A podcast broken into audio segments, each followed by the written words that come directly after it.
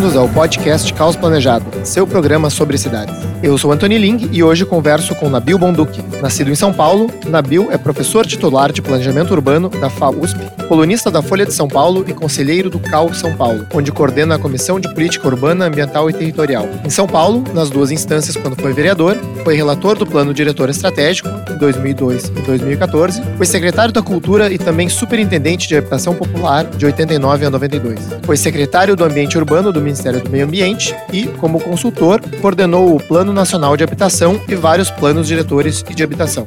Tem 14 livros publicados, entre os quais Origens da Habitação Social no Brasil, que recebeu o prêmio ANCUR, Associação Nacional de Pós-Graduação e Pesquisa em Planejamento Urbano e Regional, e Pioneiros da Habitação Social, Prêmio Jabuti de 2015. Seja bem-vindo, Nabil, e obrigado por participar da 13ª edição do nosso podcast.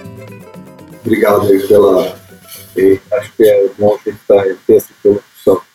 Nabil, na, na gestão Haddad, da Prefeitura de São Paulo, eu acredito que ela, ela trouxe uma discussão muito positiva sobre urbanismo para a cidade, com o novo plano diretor, que mudou vários paradigmas em relação à cidade, é, o aumento significativo de implementação de ciclovias, uh, e o programa Ruas Abertas, né, que culmina na, na abertura da Avenida Paulista, que eu entendo que também foi um projeto onde você teve bastante protagonismo. Como você interpreta a transformação de São Paulo nos últimos anos e esses projetos que foram eh, levados adiante nessa gestão? Bom, realmente a Haddad teve um, um papel importante nisso, seja pela legislação, seja pelas intervenções que foram feitas. Agora, esse processo ele começa antes. Né? A gente sempre tem que olhar essas coisas, né? essas modificações urbanas, como um processo, né? onde precisa existir um, assim, um, processo na sociedade que permita, que garanta que as transformações efetivamente aconteçam. É, então, eu diria que São Paulo passou duas décadas muito difíceis, a década de 80 e 90, né, foram momentos em que a cidade perdeu muito do espaço público, né, houve um grande crescimento da sensação de insegurança, o que levou a a muita gente se fechar dentro dos condomínios, os condomínios fechados cresceram muito, né? também uma época de baixo crescimento econômico, e, e a cidade uh, ainda movida muito pelo modelo do século XX, que é um modelo baseado no automóvel, baseado num padrão uh, periférico de crescimento urbano, uma expansão horizontal da cidade e uma tendência a criação de espaços segregados da cidade, como shopping centers, condomínios fechados. E ao longo do, da primeira década do século, né, antes, portanto, da administração Haddad, esse processo começa a se modificar. E começa a se modificar por várias razões. Né? Por um lado, porque é, existe uma ampliação da rede de metrô, que, embora muito devagar, ela começa a crescer um pouco. Cresce também os corredores de ônibus, né, porque a administração da Mata em si, é, e nós vamos ter também uma mudança um pouco na cultura urbana, gradativa, ainda muito limitada, mas é, principalmente a juventude começa a ocupar mais intensamente o espaço público e com isso a cidade começa a viver um momento diferente. É, eu quero destacar aí algumas coisas que acontecem na primeira década do século que são importantes. Né? Por exemplo, a virada cultural, que começa em 2005, mas na verdade já no nos últimos anos do governo da Marta começavam a haver muitos eventos culturais nos espaços públicos e a virada cultural, de certa forma, ela teve esse papel importante de aprofundar muito a relação entre a cidade uh, e a cultura. Né? Por outro lado, você tem muitos novos coletivos urbanos se formando na cidade, coletivos ligados ao uso do espaço público, ligados à agricultura, uh, ligados à mobilidade, cicloativismo, é, uh, também movimentos né, de pedestres, de pessoas andando a pé.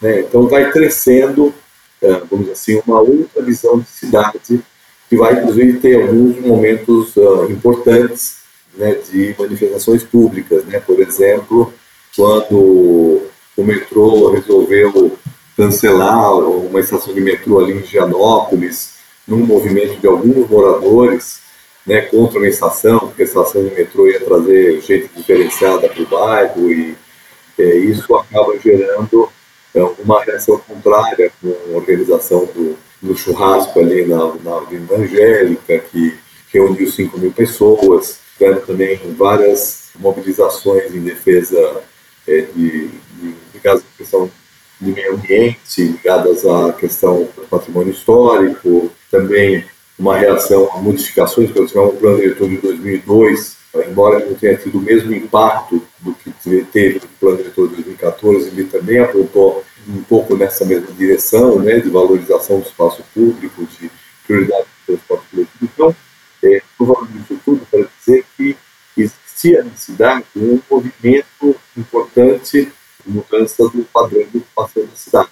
Então, quando administração Haddad, já antes, da, antes de, do Haddad tomar posse, em 2012, tem um momento que a própria discussão do programa de governo foi uma discussão muito intensa, com muita participação da sociedade. Muitas dessas teses foram reforçadas, né, de modo que, quando o governo assume, principalmente quando começa o debate é, na Câmara do plano diretor, é, esse processo que vinha se configurando, ele se, ele de certa forma se potencializa. É claro que com a administração também impulsionando esse processo, ao contrário do que a gente tinha na gestão passada, que ela ainda era muito indecisa em relação a assumir essa pauta, né, essas pautas, embora uh, ela também uh, não tenha sido totalmente refratária, né, mas ela não apoiava tão claramente como a administração acabou apoiando. Eu digo isso porque, por exemplo, a administração anterior, do Kassab, né, tinha, por exemplo, na área ambiental, né, tinha uma preocupação com ciclovias, uh, tinha uma preocupação também com essa ocupação cultural do espaço público, então essas coisas já estavam também um pouco presentes nessa administração passada, mas ela era indecisa. Então, por exemplo, os, uh, todos os prefeitos é, da administração passada eram coronéis, então estava muito vinculado àquela ideia da segurança ainda, e não tinha uma opção clara né, por um outro padrão de cidade. Então, quando começa a estacionalidade, quando começa o debate do plano diretor, é, se potencializa né, essa, essa visão de cidade e aí muitas iniciativas são tomadas. Dizer, além da discussão, quando se procedia o debate do plano diretor, né, já estava se discutindo como implementar propostas que estão ali presentes. Por exemplo, a implantação das ciclovias, a criação de, né, das faixas de ônibus, é, aprovação da lei dos artistas de rua, né, porque até a Associação Cassado, por exemplo, chegava a ter muita repressão dos artistas de rua. Né, questão assim, embora, por um lado, a Secretaria de Cultura é, implementou a virada cultural para uma grande ocupação cultural do espaço público, é, por exemplo, artistas é, na rua, tipo na Paulista, etc., muitas vezes eram removidos né, por ação da fiscalização. Então, com a legislação tudo isso se potencializa. E, ao mesmo tempo, estava se procedendo o debate do plano diretor, que deu uma trouxe a proposta para a cidade de uma maneira geral. Né? Então, a gente pode dizer que houve aí né, uma, uma, potencialização desse processo na administração Haddad, mas um processo que ganha muita força também, porque a, a sociedade já estava, de uma maneira, debatendo isso e, quando se abre o processo de debate do plano diretor com muita abrangência na Câmara, tudo isso, tudo, todos esses, esses, grupos, esses coletivos, esse movimento que a cidade tinha, é, aflora com muita força. Né? Então, eu diria que a administração também se beneficiou desse processo e, ao mesmo tempo, funcionou. Não, perfeito. É um, acho que é um excelente aparado histórico para contextualizar e começar a nossa conversa. Obrigado. Sobre o plano diretor de São Paulo, né, que foi aprovado agora há cinco anos, é, você pode comentar rapidamente para os ouvintes que talvez não conheçam o plano em detalhes, pelo menos no seu conceito, quais foram as principais mudanças do que existia antes? É, bom, eu acho que uma importante mudança é, é uma clara opção pela mudança de um padrão imobiliário na cidade. Que o plano de 2002 ele até tentou fazer, ele foi muito tímido nessas mudanças. Então, por exemplo, uma mudança importante foi eliminar a exigência de garagens nos empreendimentos, estimular a fachada ativa, dando estímulos de ocupação do solo, articulação entre o maior densamento e os corredores de transporte coletivo. Né? Então, todo, todos esses elementos foram elementos assim muito importantes de mudança com o padrão, na verdade, com o padrão de, do zoneamento de 72, né? que, que é o zoneamento que predominou na cidade praticamente integralmente até 2004, 2005, né? E parcialmente influenciando ainda os zoneamento que vigorou em 2005 e 2014. Né? Porque eu diria que esse período, né, entre o zoneamento de 2004, que é resultante do plano diretor de 2002, e o que vai acontecer depois do plano diretor, eu diria que esse é um momento de transição da legislação. Né? Até porque muitas mudanças que foram propostas, elas foram, naquela época, foram apenas parcialmente incorporadas na, na lei, porque ainda você tinha uma cultura uh, anterior, né? uma cultura muito forte, mesmo na, na Secretaria do Planejamento, mesmo dos urbanistas. Então, é, essas mudanças são graduais. Agora, se não tivesse acontecido em 2002, não teria acontecido em 2014. Né? É um passo necessário. A mesma outra coisa muito importante, por exemplo, né, que tem a ver com isso, é a questão da, da autódromo Então, em 2002, deu um passo muito importante, que foi conceitualmente ficar muito claro que o, a separação do direito de propriedade do direito de construir, né, mesmo com conhecimento básico, que em 2002 ficou definido que era 1 e 2, né, o objetivo inicial era que fosse um para a cidade toda, mas isso não foi possível, o processo de negociação da Câmara levou a essa opção né, de se ter é, essas duas possibilidades. Né, é, isso também fez com que as, um pouco do isolamento de 2072 se refletisse né, na, na, no isolamento de 2002 e depois de 2004, porque é, houve uma certa herança, né, herdou-se alguns elementos do, desse isolamento, é, até na questão do coeficiente básico, né, porque nas áreas onde antes você tinha um coeficiente máximo de 4, é, o plano de 2002 estabeleceu um, uma coeficiente básico de 2, né? na verdade, um, uma, uma, disposição transitória. Então, uh, então, em 2014 já conseguiu se fixar tudo o coeficiente de universidade como um todo. Né? Outra coisa importante foi a regulamentação uh, né, da função social da propriedade, 2002 ela foi introduzida no plano diretor, mas ela é uma lei específica. A lei específica só foi aprovada em 2010, mas também não começou a ser implementada pela prefeitura. E só em 2014, então, essa, essa legislação se consolida e a prefeitura começa a implantar. Então, uma coisa também muito importante do, do Rodrigo Social Haddad é que muita coisa que estava no papel, ela foi rapidamente para a prática. Né?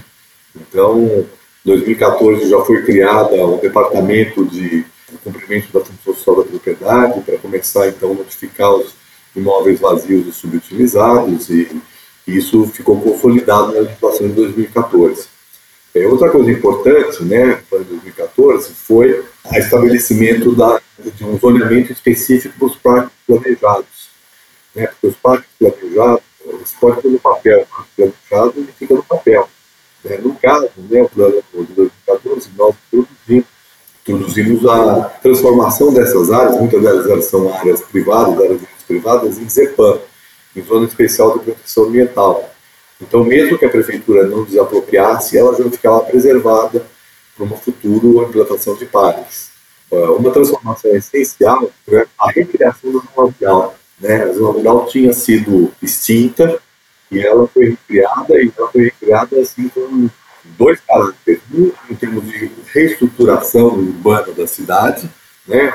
ou seja, é dentro do princípio de uma cidade mais compacta, evitar a expansão horizontal da cidade, e com isso né, se definir um, um, padrão, né, um padrão, um novo padrão de ocupação da cidade, que era uma área, áreas de alta densidade nos eixos estruturadores, né, seja os eixos estruturadores do transporte coletivo, né, onde o coeficiente é 4, seja na macrozona de estruturação metropolitana, que são as antigas áreas industriais, as áreas chamada orla ferroviária e fluvial, que é áreas de galpões, áreas industriais com glebas grandes e então essas duas, essas duas, esses dois elementos estruturadores, é, plano diretor estabelece uma um adensamento maior. É, em contrapartida, nas áreas de parque, né, que são as EPANs, e também nos eixos estruturadores chamados hídrico-ambientais, você vai ter necessidades muito baixas. Então, e na zona rural, é a mesma coisa. Então, com isso, você cria uma, buscou-se criar, ou busca-se criar, né, porque isso é, é um processo, uma reestruturação da cidade baseada numa cidade mais compacta, uma cidade que se adensa nos eixos de transporte coletivo, que tem áreas de proteção mais claramente definidas e áreas de outro bairro com densidades mais baixas. Então, essa é a, o arcabouço estrutural né, do, do, do, que fica consolidado nessa legislação, embora eu ainda acho que uh, existem alguns problemas que no futuro vão precisar ser enfrentados melhor. Né? Por exemplo, é, no miolo de bairro, grande parte do miolo de bairro continuam sendo zonas mistas de média densidade. Né? E talvez isso pudesse ser repensado com um desenho mais específico, uh, com um olhar mais detalhado né, para cada região da cidade. É, bom, outra modificação importante do plano de 2014, nós temos a criação da zona, da zona rural, na zona rural, a criação de um instrumento novo que, infelizmente, ainda não está implementado, embora toda a legislação já tenha sido feita, que é o pagamento de serviços ambientais. Então, o entendimento de que se você não der alternativas econômicas para a zona rural, é, vai haver uma pressão muito grande por um, ocupações clandestinas e irregulares do solo, como né, aconteceu e continua acontecendo. Então, pagamento de serviços ambientais exatamente para remunerar o proprietário que preserva a área, que preserva o nascente, que, que atua no reflorestamento, que atua, por exemplo, como vertente de cultura convencional e orgânica. Né?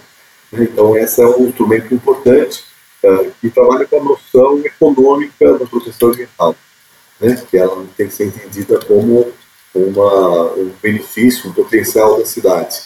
E, e, e, a importância também de se garantir um cinturão verde em torno da cidade. Infelizmente, é, apenas na Zona Sul e um pouco na Zona Norte é que o cinturão verde da região metropolitana está no município de São Paulo.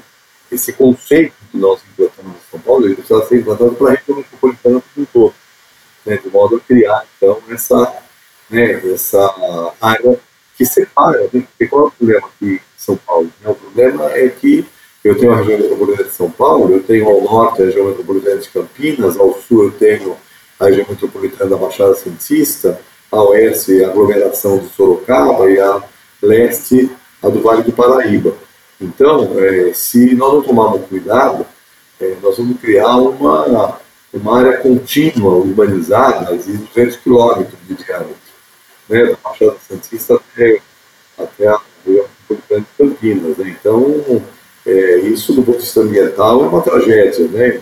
até se poder ter um equilíbrio maior de áreas ocupadas, urbanizadas, áreas verdes, e é fundamental que se preserve esse, né, esse cinturão verde da cidade. É, no caso das leis, foi criada uma nova lei, que é a Lei 5.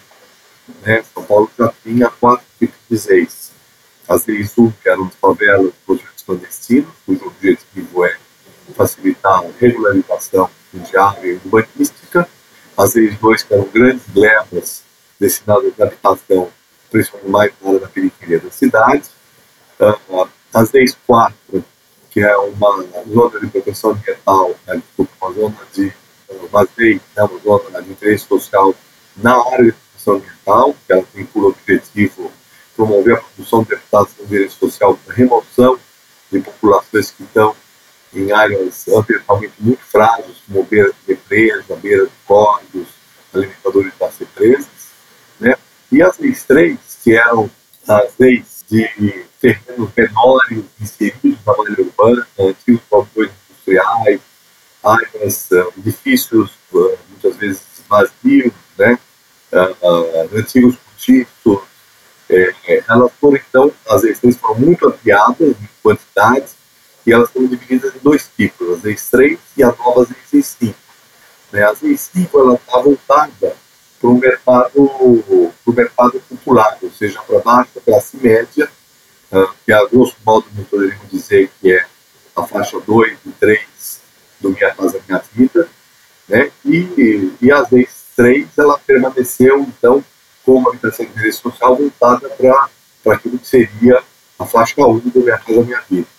Né? Por que a diferença? Porque o mercado imobiliário ele estava utilizando bastante das leis, vinha se bastante das leis, é, porque elas geravam um solo mais barato para a produção de uma baixa classe média. Então era necessário uh, manter né, essa possibilidade. Né? Enquanto que uh, era importante também você ter zonas de interpretação de direito reservadas para a população mais baixa, que seriam principalmente voltadas para uma intervenção do poder público. Elas seriam menos voltadas para o mercado, mais para o poder público, para promoção de habitação, que poderia ser, inclusive, para uh, não necessariamente para propriedade, mas para locação social ou para outras modalidades de acesso a, a, a, ao direito à habitação em áreas bem localizadas, certo? que está muito coerente com toda a estrutura do diretor que buscava aproximar a habitação do emprego. Né? Então, quando a gente fala de eixos, quando a gente fala de compacta, quando a gente fala de área de transporte coletivo, é, isso está trabalhando com a ideia de que eu vou aproximar a habitação do emprego e para isso é importante ter também a habitação de interesse social uh, nessas localizações mais privilegiadas da cidade. Uh, evidentemente, e para isso é fundamental, é fundamental uma ação mais uh, dentro do, é, do poder público. Também nessa mesma perspectiva, mesmo objetivo, é, é, foram criadas as áreas de desenvolvimento econômico na periferia da cidade, áreas que nós identificamos como áreas que tinham maior potencialidade para o desenvolvimento de atividades econômicas em grandes eixos mais da periferia da cidade. Porque, evidentemente, uma parte muito importante da população vai morando na periferia. É, hoje, em São Paulo, nós temos no centro expandido, mais ou menos, hoje não, estou falando de 2010, né, que é a base de referência do plano diretor. Nós temos mais ou menos 20% da população morando no centro expandido, onde estava 70% do emprego, e na periferia da cidade, 80% periferia, ou na zona intermediária, 80% da população moradora da cidade. Então era fundamental criar novos polos, é fundamental, na verdade, criar novos polos de emprego nessas áreas que já concentram uma grande quantidade de população. Então, esse foi um, elemento importante. Outro elemento importante eh, para a ação e também para a mobilidade ativa foi a destinação de uma receita vinculada de 30% é, do, do né, do Fundo de Desenvolvimento Urbano, para habitação, para compra de terrenos bem localizados para habitação de interesse social.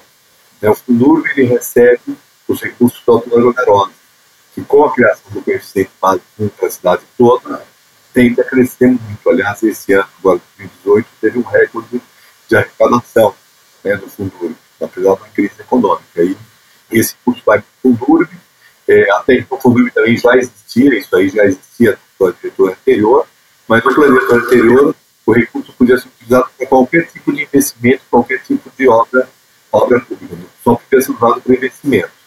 Né? É, plano de 2014 então definiu que ele tem que ser investido em 5% da população de interesse social mas voltado para a compra de terra bem localizada. Na verdade, nós trabalhamos com a lógica de que se a prefeitura pudesse comprar terra bem localizada para habitação de interesse social, seja através de financiamento federal, seja através de outros mecanismos de produção habitacional, eh, nós teríamos aí um crescimento da habitação de interesse social melhor localizado na cidade.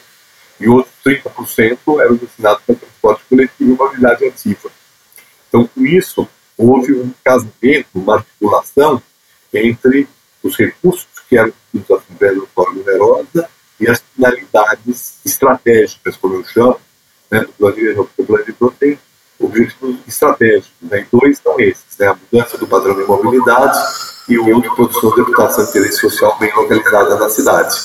Né? Então, essa articulação é importante. E também teve outras formas também de ganhar recursos para a habitação, como, por exemplo, a conta de solidariedade, que é 10% das unidades das, do, do, da, área construída de empreendimentos de grande área, né, de empreendimentos com mais de 20 mil metros quadrados de área construída, eles uh, precisam ser destinados para a habitação de interesse social, e aí na negociação ficou definido que havia várias alternativas desses empreendimentos fazerem isso. Ele podia fazer 10% do próprio empreendimento, poderia fazer uma área equivalente a 10% fora do empreendimento, mas numa região próxima ao empreendimento, poderia depositar 10% do valor do terreno no Fundo Municipal de Habitação. Com isso, então, também se cria uma possibilidade de empreendimentos de maior porte contribuindo para a produção de habitação uh, de interesse social. Bom, eu acho que eu abordei ali os pontos mais plano diretor e, evidentemente, né, eles apontam uma perspectiva diferente da cidade, mas para chegar a uma cidade diferente, precisa ter uma implementação desses instrumentos todos. Não, são, são muitos pontos. Imagino que a gente não vai poder uh, cobrir todos eles. Um ponto que eu queria perguntar é justamente sobre esse, essa questão do adensamento construtivo ao longo dos corredores, né, que de certa forma tenta casar é, o transporte e o uso do solo. E eu acho que isso já vem gerando uma transformação visível, né? Algumas avenidas como Rebouças já tem vários projetos sendo lançados. Mas esses, esses eixos, eles, eles representam aí, segundo algumas matérias, cerca de mais ou menos 3% e meio da área da cidade. E considerando que o coeficiente foi reduzido no miolo dos bairros e em outras regiões, é, de forma geral, o coeficiente da cidade como um todo provavelmente foi reduzido. É, eu queria te perguntar como que isso afeta nessa questão que a gente está falando de cidade mais compacta, de evitar o espraiamento da mancha urbana e como isso pode impactar a acessibilidade à moradia uh, de forma geral, né, pensando no preço imobiliário da cidade como um todo. Bom, primeiro vamos fazer uma correção, né? Esse número tem sido muito usado pelo Secov 3,5% da área total do município, mas uh, eu queria destacar algumas coisas. Em primeiro lugar, cerca de 30% da cidade é zona rural, né? e mais uma parte significativa, mais ou menos outros, outros pelo menos 20%, são áreas de proteção de. Então, na verdade, né, é, é, na área efetivamente onde é passiva a urbanização, os eixos significam um, mais do dobro disso, quase 6, 7%. É isso os eixos atuais uh, de transporte coletivo, né? porque estão previstos novos eixos à medida que a cidade amplia a rede de metrô, amplia o corredor de ônibus, e nós estamos trabalhando numa perspectiva de futuro. Eu estou falando aqui só para a gente falar em porcentagem, para falar em números. Né? É, mais ou menos em eixo, nós temos alguma coisa em torno, uh, que está valendo hoje, alguma coisa em torno de 50, 50 quilômetros quadrados. Né, de um total de área urbanizada da cidade, de mais ou menos mil quilômetros quadrados. Né, então é 5%. Só que nesses mil inclui, inclusive, áreas de manancial ocupadas, né, onde efetivamente não tem sentido de falar de adensamento nisso. Então, nós podemos trabalhar aí com 50 quilômetros quadrados de eixos implantados. É, nós temos mais outro tanto significativo de eixos, de futuros eixos. Então, esse número já vai se elevar ao longo do tempo. Em terceiro lugar, nós temos a macrozona de estruturação metropolitana, que os eixos que estão dentro da macrozona de estruturação metropolitana, que é exatamente aquela área da chamada orla ferroviária industrial, né, a área que tem grandes galpões, terrenos muito grandes, nós congelamos todos os eixos dessa, dessa macrozona. Por quê? Porque a ideia básica, aliás, eu não falei na parte anterior, a proposta né, nessa região é elaborar planos urbanísticos, que são os os planos de intervenção urbana, né, onde, então, vai ter um planejamento da transformação dessas áreas. E a ideia é que nessas áreas vão né, que o eixo vai desaparecer dessa área. A ideia é que esse eixo retorne, mas retorne dentro de um plano mais uh, mais elaborado. e não simplesmente uma verticalização dentro do parcelamento já existente dessas áreas de eixo. É, exatamente porque o plano pode propor novas áreas verdes, pode propor uma organização urbanística. A máquina de estruturação metropolitana ela é bastante vasta. Né? Ela, ela tem, uh, somada aos eixos uh, propostos, aos eixos já existentes, nós vamos ter aí talvez alguma coisa em torno de 20 a 25% da cidade dentro de áreas que podem ter densidades uh, coeficientes mais altos. Né? Então, não é que né? então, né, o número que você falou em 3% de repente vira 20%. Né? Agora, ele vira 20% numa perspectiva de planejamento, né? porque o que, o que nós estamos uh, trabalhando né, é uma perspectiva de perspectiva futura né, que gradativamente você vai se planejando e vai se pensando ao que estiver planejado. Não adianta eu adensar onde eu não tenho transporte coletivo, ou eu adensar de maneira desordenada onde eu quero fazer um programa urbanístico local. Agora, outro dado que é importante tipo é que, tradicionalmente, o mercado imobiliário utiliza mais ou menos 3 km que é mais ou menos 300 hectares, é, por ano. Então, ó, quando eu estou falando aqui de 50 km quadrados, eu estou falando aí só nesses 50 km quadrados, eu estou falando aí de um estoque possível para pelo menos 10 anos. Você excluir o que já está verticalizado, o que eventualmente é uma forma, um equipamento que, público que não vai ser verticalizado, etc. Mas eu tenho aí pelo menos um estoque para 10, 12 anos só nesses eixos. É claro que se essa oferta não for uh, elástica, né, ou seja, se ela não crescer ao longo dos próximos anos, vai tender a haver um aumento do preço da terra nos eixos. Né? Mas eh, eu não, não, considero que essa proposta de organização, de organização urbanística da cidade limita né, a quantidade de áreas verticalizáveis. É, por outro lado, também é importante dizer que não é tão verdade que o restante da cidade perdeu muito coeficiente. A maior parte da, do, da cidade, na, na, na legislação anterior, tinha coeficiente 2, 2,5, também eram raras as áreas que tinham coeficiente 4.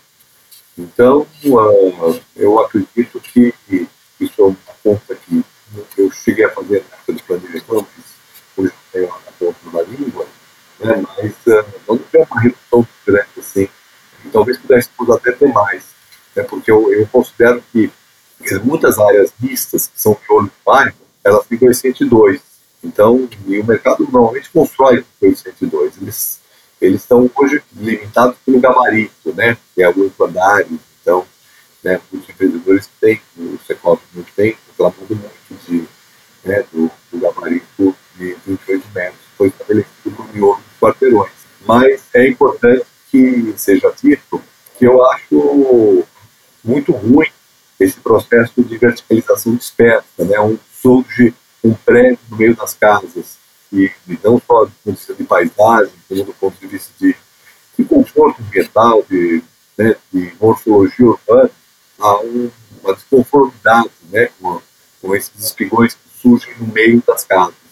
Então, o plano diretor, ele, ele de certa forma, ele, é, ele melhor implementado, inclusive, seria muito importante a gente ter uh, áreas que fossem de gabaritos de até 10 metros, até 12 metros, né? eu acho que 12 metros é um, é um bom gabarito, né? e outros que sejam gabaritos sem limite, que são as áreas de maior pensamento mesmo, e com isso a gente pode, pode ter uh, uma organização diferente, porque nessas áreas de maior pensamento também tem alguns outros critérios que foram utilizados, né? a fachada ativa, calçadas mais largas, é, fruição pública do técnico, então uma série de outros elementos que dão um padrão imobiliário diferenciado para os eixos. Né? Então, eu, eu, eu, isso também deve acontecer nessas áreas de, é, na macroestruturação metropolitana.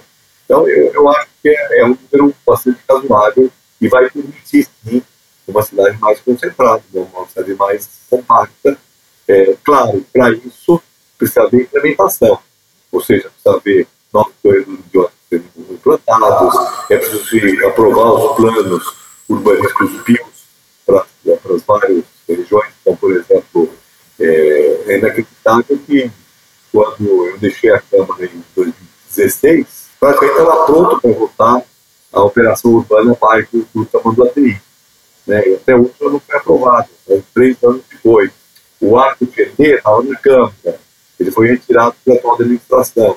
É, então, a operação urbana a Rua Branca, existem projetos habitacionais ali que tem 700 milhões de caixa, os projetos não foram feitos, não se construiu nenhum novo corredor de ônibus nas cidades.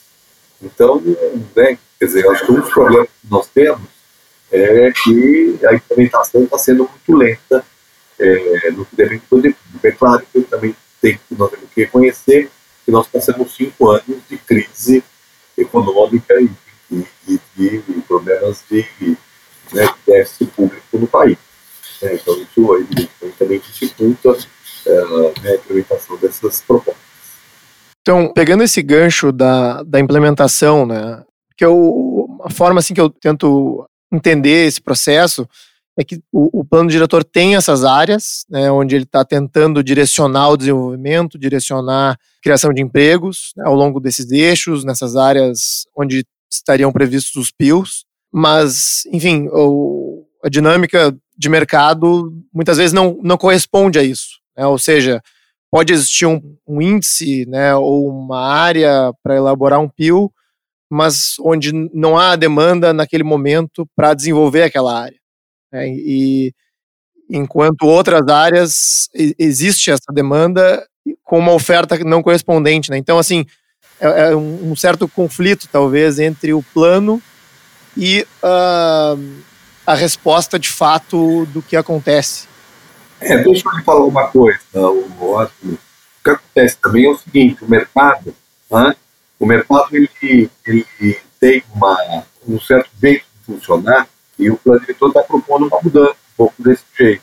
Né? Ele sempre se concentrou muito na, na zona oeste da cidade, ele buscou sempre um modelo imobiliário voltado para as classes de renda alta média alta, com apartamentos grandes. Então, talvez, para esse modelo né, de empreendimento, talvez hoje uh, o mercado esteja um pouco, um pouco do espaço, né, no 404 né? Ah, ah, porque, bom, o plano busca desconcentrar um pouco isso, né? Então, levar isso para outras regiões da cidade, para outros eixos, não só na região sudoeste, há uma tentativa de, alterar um pouco esse padrão. Então, eu acho que aí nós vamos entrar numa discussão assim, medida o planejamento deve direcionar o mercado, tá, sem excluir a necessidade do mercado produzir produtos imobiliários, isso é necessário, ou se o, ou se o mercado vai atuar com liberdade onde ele precisa atuar. Então, o projeto está buscando, por exemplo, vamos pegar a região da Barra Funda, né, Barra Funda e Água Branca, né, onde está a operação urbana Água Branca. Aquela região é a região que tem a mais baixa densidade populacional da cidade, densidade baixíssima, e é o distrito menos povoado da cidade, e ele está muito próximo, ele tem um, mais, um maior índice de emprego em relação, em relação à população, então é uma região que precisa ser ocupada e povoada. Então, é, é, o projetor está buscando fazer com que isso aconteça. Uma região que tem estação de trem, é, vai ter estação de metrô, vai ter novas estações de metrô, tem corredores de ônibus, tem duas corredores de ônibus, né? Então, são regiões assim que precisam ser efetivamente ocupadas e o mercado precisa também se voltar para novas regiões. Isso de alguma maneira também está começando a acontecer. Né? E, o, por exemplo, os, o mercado imobiliário reclama que nos eixos a unidade habitacional ela é pequena. Mas, ah, de uma certa maneira, a intenção é evitar que a gente tenha áreas muito adensadas do ponto de vista construtivo é, pouco adensado do ponto de vista populacional, principalmente perto do transporte coletivo, e áreas também serviços de infraestrutura. Então, é, é, claro que tudo isso implica em, em uma certa adaptação do mercado a novos modelos, a novos padrões. É, no meu do, do, do, dos bairros, é, que é onde, de certa forma, o mercado gostaria de atuar com mais intensidade, é, ele pode fazer, mas não é mais caro então, no eixo, né? Porque foi também uma maneira de estimular a ocupação dos eixos, né? levar mais ocupação do eixo, menos prioridade. Porque o bairro, a tendência de quem está no meu bairro, longe do transporte coletivo, é usar o carro. Então, nós temos aí uma perspectiva, né, garantir que haja uma maior utilização do transporte coletivo das cidades. E para isso é fundamental que a gente tenha uh, o transporte coletivo, o, o empreendimento imobiliário uh, sendo, uh, né, feito né, próximo do eixo. Né? Então, eu acho que tem alguma acomodação aí que com o tempo vai acontecer. Embora acho que o mercado está, por exemplo, na região central da cidade, onde o uso residencial seria muito importante, é, isso está acontecendo com muita intensidade. Eu acredito que o censo de 2020 vai trazer, eu não diria, não diria que seria uma surpresa, né, mas em relação ao processo anterior, é uma grande surpresa. A subprefeitura da Sé, que ela é a mais, a subprefeitura central da cidade, ela perdeu 200 mil habitantes entre 80 e 2000. Então, eu acredito que em 2020 nós vamos recuperar uma boa parte da perda populacional que teve nas últimas décadas do século XX. Então, isso é muito, muito bom para a cidade, porque a região tem mora índice de emprego da cidade. Né? E muita coisa está sendo produzida. Na verdade, hoje temos o mercado imobiliário, não ter números disso, é bastante significativo a quantidade, a porcentagem de unidades habitacionais produzidas no centro da cidade. São unidades de menor área, é, de valor mais baixo, que atende uma baixa classe média, muito jovens, né, com outro padrão de habitacional, que usa mais espaço público, é, que usa mais o compartilhamento, que eu acho que é uma outra coisa que está crescendo muito nas cidades contemporâneas, não só o compartilhamento do, do automóvel, através dos aplicativos, mas o coworking também, né, o, o, a utilização de espaço de trabalho uh, compartilhados, às vezes o próprio condomínio, né, por exemplo, existem alguns prédios, edifícios do centro que estão uh, no térreo dos edifícios incorporando coworking para os próprios moradores, né, então você tem uma área pequena no, na habitação, você trabalha no próprio prédio onde você reside, né, hoje com maior flexibilidade no pegada de trabalho, isso pode ser importante. Uh, bom, então essas mudanças né, uh, imobiliárias elas estão acontecendo e eu acredito que o mercado tem que se adaptar e com isso se produz uma cidade de, melhor, né, se, estrutura melhor uh, do que a cidade que nós tínhamos anteriormente. Legal. É, então, tentando cobrir temas, mas também se aproximando ao final, eu queria falar um pouquinho sobre a sua pesquisa sobre as origens da habitação social no Brasil e a própria questão da informalidade da habitação no Brasil, né? Porque pensando nas, nas periferias, onde grande parte ou é, é informal ou não, não segue um planejamento propriamente dito, mas é, e, e isso talvez resultado desse processo de urbanização que a gente teve ao longo do, do tempo, né? Mas uh, acho que um, uma frase que me chamou a atenção uh, no início da sua pesquisa é a seguinte, né? Porque a gente está falando aqui que um, hoje um, a gente tem né, realmente essa, esse gap entre a informalidade e a habitação produzida pelo mercado, né? E tem esse trecho uh, no início da pesquisa que, que, diz o seguinte, né? Que em São Paulo, eh, em 1920, apenas 19% dos prédios eram habitados pelos proprietários predominando largamente o aluguel como forma básica de acesso à moradia. Né? E depois segue dizendo, onde quase 90% da população era inquilina, inexistindo qualquer mecanismo de financiamento para aquisição da, da, casa própria.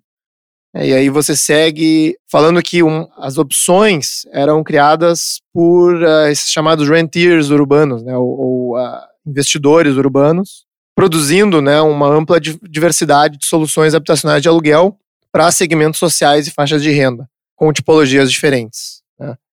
E, e o que me chama a atenção é que, em algum momento na nossa história, o mercado produzia uma variedade maior de tipologias, né, embora muito incipiente, né, embora sendo uh, tipologias precárias, como cortiços, mas como a alternativa que vemos hoje né, da, da habitação informal em áreas de risco, habitações autoconstruídas, talvez fossem alternativas melhores. Talvez a pergunta que eu quero chegar é: você poderia fazer um comparativo entre as tipologias que eram ofertadas nessa época e as favelas que temos hoje? Sim. Como nós estamos aproximando aqui do final, para responder a pergunta, diria o seguinte: no começo do século, nós tínhamos muito pouco alternativas de investimento para que tivesse para aplicação de recursos. Né? Você não tinha o mercado de capitais envolvido, não tinha a bolsa, é, as aplicações no sistema bancário elas eram sempre arriscadas. Então, a produção habitacional, o imobiliário, ele foi uma alternativa importante de aplicação de recursos naquele período. E produziu uma gama variada, mas vamos ter, claro, a dimensão da cidade naquele momento. Né? São Paulo, em 1900, tinha 280 mil habitantes.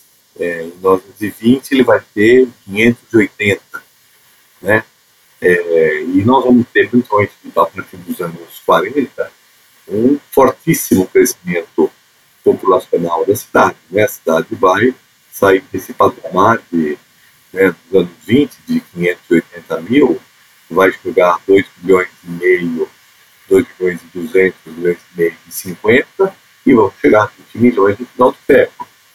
Né? Então, a necessidade né, de habitação cresce muito e, e, e, e aí uh, nós vamos ter mecanismos, né, principalmente a partir dos anos 40, de controle dos aluguéis, que é o foco principal do meu, um dos focos principais do meu livro, né, estudar a influência da situação de inquilinato. E não foi por acaso simplesmente que foi feita aquela legislação, por acaso não foi simplesmente para proteger o inquilino, né, como é a alegação do governo. Ele também significava uma forma de desestimular o investimento privado no imobiliário para estimular o investimento no, no, no, na indústria, que era o foco principal do projeto de desenvolvimento nacional. Né? Então, uh, nós vamos ter aí nos anos, é, nos anos 40, 50, né, um projeto de desenvolvimento nacional baseado em indústria que é feito basicamente com capitais nacionais, né, porque naquele período, é, naquele período existe uma dificuldade de investimento externo, porque é o período da guerra, depois do pós-guerra, reconstrução da Europa, né, o capital estava envolvido, o capital internacional estava envolvido nesse processo de reconstrução pós-guerra. Então, a, a, concentração de capitais na indústria era fundamental e para isso era para desestimular o investimento no imobiliário. E a liquidado ela serve para isso, porque passa a ser desinteressante para os investidores aplicarem na produção de casas de aluguel nos cantinhos urbanos, né? Como, e aí então começa a se desenvolver mais intensidade o mercado de incorporação e isso depois dos anos 70 o mercado de incorporação, depois dos anos 60, né, com o PNH, etc., isso se potencializa muito. E nós vamos ter aí uma base importante com o SPPE. No lado popular, é, tudo, todas as iniciativas que foram feitas ao longo desse período todo, e principalmente desse período de 64, foram bastante limitadas. Né? Uh, e mesmo depois de 64, embora mais uh, massivas, né, com a produção do BNH, também foram muito aquém das necessidades. Então, uh, uma população de baixa renda, a solução que a população encontrou foi o autoempreendimento da casa própria, seja no loteamento, no loteamento regular, seja na favela. Né? Então, a maior parte da população vai autoconstruir a casa ou autoempreender a casa. Eu faço essa distinção, eu trabalho mais com a noção do autoempreendimento, porque nem sempre, ou quase nunca, o proprietário construía sozinho. Né? Ele sempre tinha algum tipo de arranjo né, para fazer essa construção mas ele sempre empreendeu, mesmo quando ele construía, ou, quando ele contratava alguém para fazer, ou ele agenciava uma mão de obra de parentes e amigos, etc., ele sempre estava empreendendo, ele estava tendo que habilitar aquilo, comprar material, equacionar a do material, equacionar o sistema construtivo, mais rudimentar que fosse, e, e, pensar como ele ia construir em etapas da casa. Então ele empreendeu, era empreendimento. E isso acontece em todas as cidades do Brasil, em maior escala em loteamento ou em favela, dependendo da cidade, da realidade, de todas elas tiveram as duas modalidades, e isso vai virar, então, um padrão de periferização da população que permanece, de certa forma, até recentemente, mas mais recentemente nós temos mudanças importantes nesse padrão, porque já nós não podemos falar hoje mais como nos anos 70, 80, quando eu fiz muitos estudos sobre a periferia, de uma periferia sem infraestrutura, sem equipamentos, eh, sem nada. Né? A periferia hoje é diferenciada lá. Né? Dizer, houve um investimento público na periferia, você tem hoje rede de água, rede de esgoto, iluminação pública, coleta de esgoto, pavimentação de rua, escola, posto de saúde, essas coisas básicas estão presentes hoje no que a gente chama de maior parte da periferia das cidades, mas aconteceu um outro processo de periferia, que foi o processo de um certo curtiçamento, vou chamar assim. Né? Primeiro, você já não tem mais necessariamente aquele primeiro, aquela primeira família que ocupou uma terra que comprou um lote que construiu. Né? Você tem uma segunda, terceira geração e já tem muitas vezes gente que já, já passou de mão para várias pessoas, porque o mercado informal, seja da favela, seja do loteamento, ele é muito, muito presente. Né? Então, né, hoje você tem aí um mercado informal muito grande, você tem menos de laje, você tem uma verticalização e adensamento desse assentamento, com outros tipos de precariedade urbana que não são as mesmas de antigamente. E aí, então, nós uh, estamos agora até mesmo imobiliário uh, com capital, às vezes até de capital do crime organizado, construindo prédio em favela, como a gente viu naqueles que, que desamaram no Rio de Janeiro. Então, tem um, né, uma condição hoje muito diferente daquela do passado, e aí uma boa reflexão de qual vai ser o futuro da, dessas regiões que foram urbanizadas precariamente, porque elas originalmente têm ruas estreitas, elas têm, não têm áreas verdes, né, mas já tem uma certa infraestrutura e está muito adensada. Então, o que vai ser o futuro disso? É uma, uma grande discussão, porque o que nós pensamos lá nos anos 70, 80, 90, que é mera urbanização dessas áreas, talvez seja insuficiente para transformá-las em áreas de habitação digna nesse atual momento. Então, isso vai exigir um outro processo aí, um outro processo de produção profissional social que possa, de alguma maneira, dar conta né, das demandas, das necessidades habitacionais, que são ainda muito grandes no Brasil, né? quer dizer, muito maiores do que o déficit habitacional. Né? Tem gente que confunde né, déficit habitacional com necessidade funcional.